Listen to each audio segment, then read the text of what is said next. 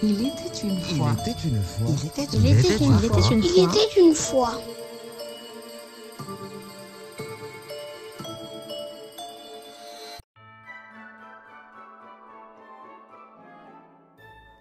Nous sommes le 1er décembre. Ça y est. Voilà le moment d'ouvrir les calendriers de l'Avent pour récolter un chocolat, un bonbon ou que sais-je encore.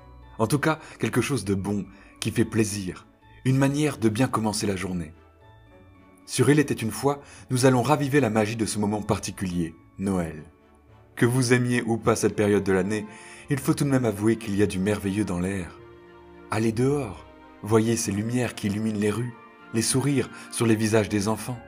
Et votre maison elle-même n'est-elle pas transformée pour l'occasion? L'esprit de Noël plane dans l'air, entre patience, joie et magie. Et chacun est plus bienveillant, à l'écoute, plus généreux.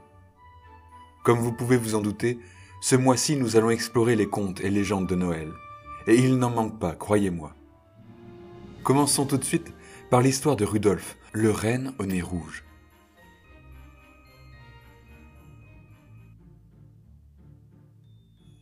Il était une fois un petit renne que l'on nommait Rudolphe. Ce n'était pas un renne comme les autres, car celui-ci avait un étrange nez rouge. Alors qu'il n'avait pas encore un an, il se retrouva orphelin à cause de la cruauté d'un chasseur.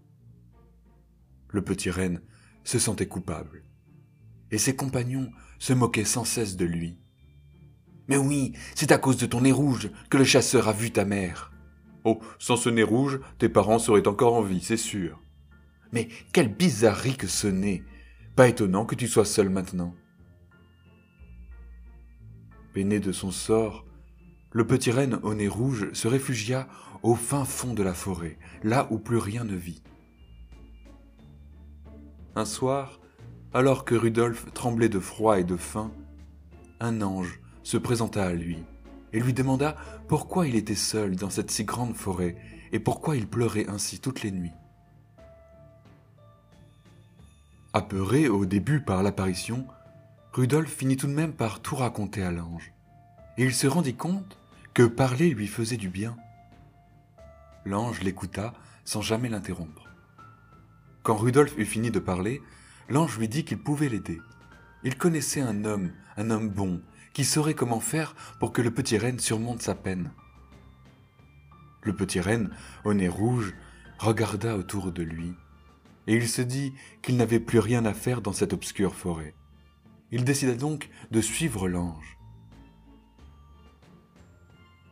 Après un long voyage, ils arrivèrent tous deux dans un petit village.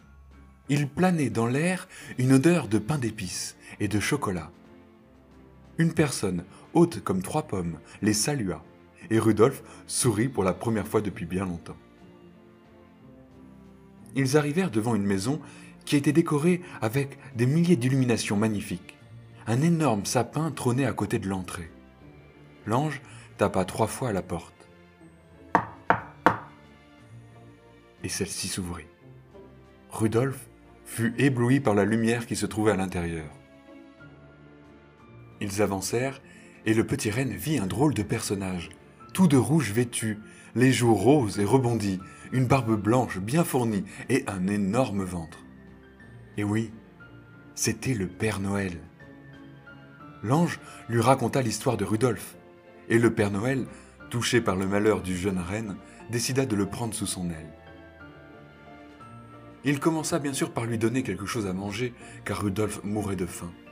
Puis, il lui présenta un par un tous les lutins qui l'aidaient tant dans son travail.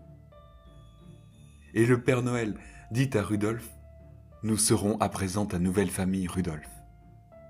Le petit renne était tellement heureux que son nez se mit à briller de la plus belle des lumières.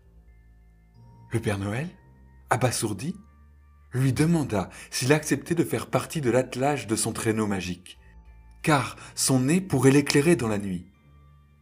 Rudolphe accepta et devint le premier reine du Père Noël. Depuis, chaque soir à Noël, si on fait bien attention, on peut voir dans le ciel une lumière rouge scintiller. C'est Rudolphe, le petit renne au nez rouge.